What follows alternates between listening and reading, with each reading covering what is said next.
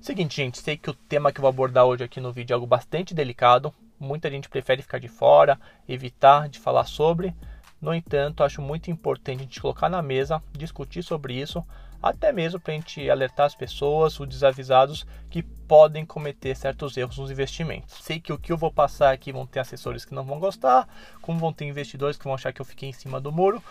Mas enfim, essa é a minha opinião e gostaria aqui de compartilhar com vocês. Bom, tudo começou com stories que eu fiz no Insta perguntando para a galera que me segue o que, que eles acham que os assessores de má fé fazem com os clientes. E a galera foi lá, respondeu, eu compartilhei, dizendo que ia fazer um vídeo que é esse daqui, passando a minha visão. Daí alguns assessores não gostaram, falaram que estava prejudicando a imagem dessa profissão, sendo que jamais foi minha intenção, até porque eu sou assessor de investimentos.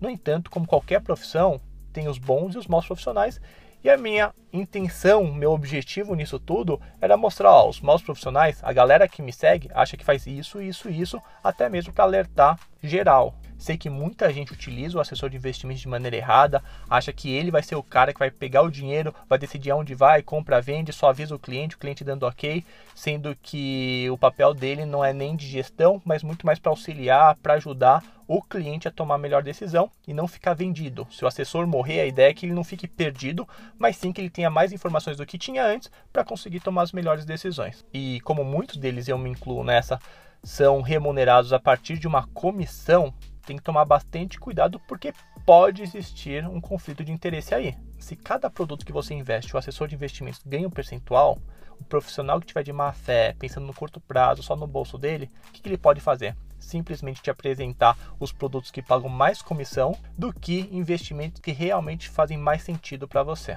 Por isso que esse novo modelo de remuneração que a XP lançou do FII, ao invés de comissionamento, é o modelo mais transparente que elimina esse possível conflito de interesse. Daí praticamente todas as opiniões da galera que eu compartilhei lá têm a ver com essa parte de comissionamento. Nesse vídeo eu não vou passar opinião por opinião, detalhar cada assunto, vou deixar para fazer isso depois no Stories lá no Insta, mas gostaria de passar um overview sobre tudo isso. Em todos eles, o ponto principal para mim é a questão da transparência. Transparência não apenas na apresentação dos produtos para falar os reais riscos, liquidez e tudo mais, mas também transparência na parte do comissionamento. O investidor, eu acho que precisa saber o quanto que o assessor está ganhando no produto A, B, C, D, E. Assim como eu vou no médico, eu sei exatamente o que ele está ganhando pelo valor da consulta, sei lá, quando eu vou para revisão, eu sei quanto que custa para trocar o ar-condicionado, revisar os pneus, arrumar, sei lá, o som, até mesmo a mão de obra dos profissionais que vão dedicar tempo para isso. Nos investimentos, acho que também deveria ser bem claro essa parte, o quanto que o assessor é remunerado. Sei que muita gente fala que a assessoria de investimentos é gratuita,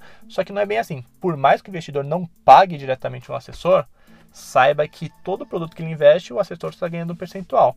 Então não é que ele está fazendo um trabalho de caridade que você tem que, nossa, ele é super bonzinho, todos vão querer o meu bem, etc. E isso pode existir também no gerente que às vezes tem meta, até mesmo no mecânico, porque se o cara tiver mal intencionado, ele vai falar para trocar uma coisa que talvez não precise.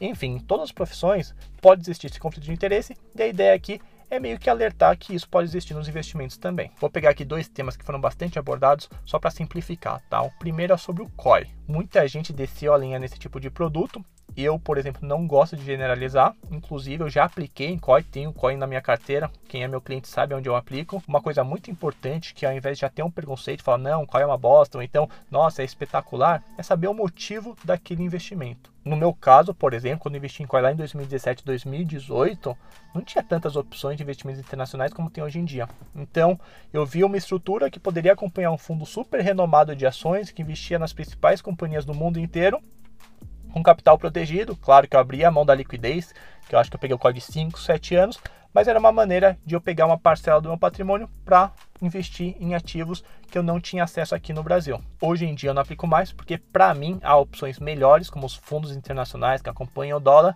que na minha visão fazem mais sentido para minha carteira. Quer dizer que coin então não serve para ninguém? Não. Se o investidor, por exemplo, sei lá, deseja acompanhar um fundo de investimento super volátil lá fora, mas não quer correr o risco da rentabilidade negativa e pode abrir mão da liquidez, o COI pode ser uma alternativa, por exemplo. O que é importante é que o assessor mostre esse leque de opções. Ó, existe o COI, existe os fundos internacionais atrelados ao dólar, que funciona assim, funciona assado. Esses são os prós, esses são os contras. E aí o investidor pega essas informações e decide o que for mais pertinente para ele. Outro ponto que foi bastante citado e polêmico em relação aos assessores que estão girando muita carteira, compra, vende, compra, vende, tudo certo, nada de errado, desde, claro, tenha um analista por trás dessas recomendações. No entanto, acho muito importante o assessor apresentar os pontos relevantes dessas operações, além da oportunidade em si. Falar da questão do imposto de renda, que vai ter um trabalho maior para fazer o controle, de fazer a declaração, também dos custos que ele tem ao comprar e vender quando é via mesa, quando é o assessor que está fazendo as operações. Esse é um assunto que às vezes não é tão falado com o investidor. E aí, para quem não sabe, para você comprar e vender ações, fundo imobiliário, opções, seja o que for na bolsa, tem duas principais maneiras. A primeira é que o investidor sozinho vai lá, abre o home broker, coloca o código lá do ativo, compra, vende. E a segunda é que o investidor recebe a ligação do profissional, o e-mail com os detalhes da operação e ele só manda um ok, não precisa fazer mais nada. E aí os custos dessas duas maneiras são bem diferentes via home broker, se não me engano, na XP tem em torno de 5 reais por operação, independente do valor. Ou seja, comprou 100 mil reais, vai pagar 5 reais. Vendeu 100 mil reais, 5 reais também de corretagem. Já via mesa, que é o profissional te ligando, te mandando e-mail, você dando um ok, é cobrado um percentual de 0,5% até mais, dependendo da operação. Então, nesse caso, pegando o mesmo valor dos 100 mil reais, a corretagem não vai ser de 5 reais, vai ser de 500 reais, 100 vezes mais. Só lembrando que tem uma grande diferença aí, que quando a pessoa vai no home broker, provavelmente ela está lendo o relatório, está garimpando, está estudando, está dedicando um tempo para isso, coisa que na mesa já dá tudo mastigado. E aí tem que ver a relação do custo-benefício. Quer dizer que mesa vai sempre ser pior? Não sei. Por exemplo, nesse caso dos 100 mil reais, se o cara é empresário, que a hora dele vale muito mais do que esses 500 reais, pode ser uma alternativa. Mas o que é importante é passar para o investidor, ó, tem essas duas maneiras. Tem essa daqui que você vai ter que dedicar um tempo maior para ficar acompanhando relatórios da casa X, Y, Z, e via mesa que vai te dar mais mastigado, vai ser, vai ser mais prático. O que, que você prefere? Eu, por exemplo, não faço nenhum dos dois. Prefiro delegar essa gestão do que comprar, o que vender para excelentes profissionais, gestores de fundos de investimentos.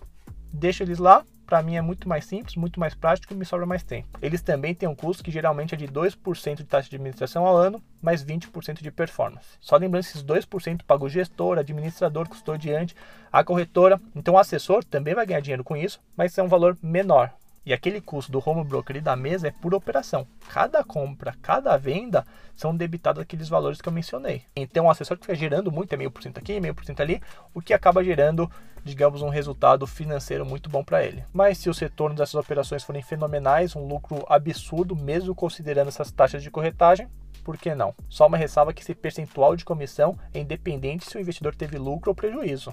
Em ambos os cenários, o assessor está ganhando dinheiro. Bom, em resumo, eu acho que o assessor deve mostrar tudo para o cliente, detalhe por detalhe, e o investidor em si vai lá, analisa as informações e toma sua própria decisão. O que eu acho que não pode é ocultar informação. Isso vale para tudo, tá? Para COI, giro de carteira, operações Rubi, operações XPTO, emissão de fundo imobiliário, IPO de uma ação X, Y, Z. Então agora vocês entendem por que é difícil julgar, ah, a pessoa tem COI na carteira, quer dizer que o assessor dele é ruim? Não, né? Depende muito de cada caso e é fundamental entender o racional que o investidor teve. Claro que, pô, o cara tem 90% dos investimentos em COI, gira a carteira toda semana, investe uma porrada desses investimentos mais exóticos, tudo mais, tem que ligar o radar. Opa, peraí, por que isso? Se ele responder, por exemplo, ah, porque meu assessor falou super bem, não sei o que, tudo mais, aí foi um erro. Tanto do assessor, que apresentou produtos de uma única classe de ativos, provavelmente se levou pela parte da comissão, quanto do próprio investidor, de ter delegado e confiado no assessor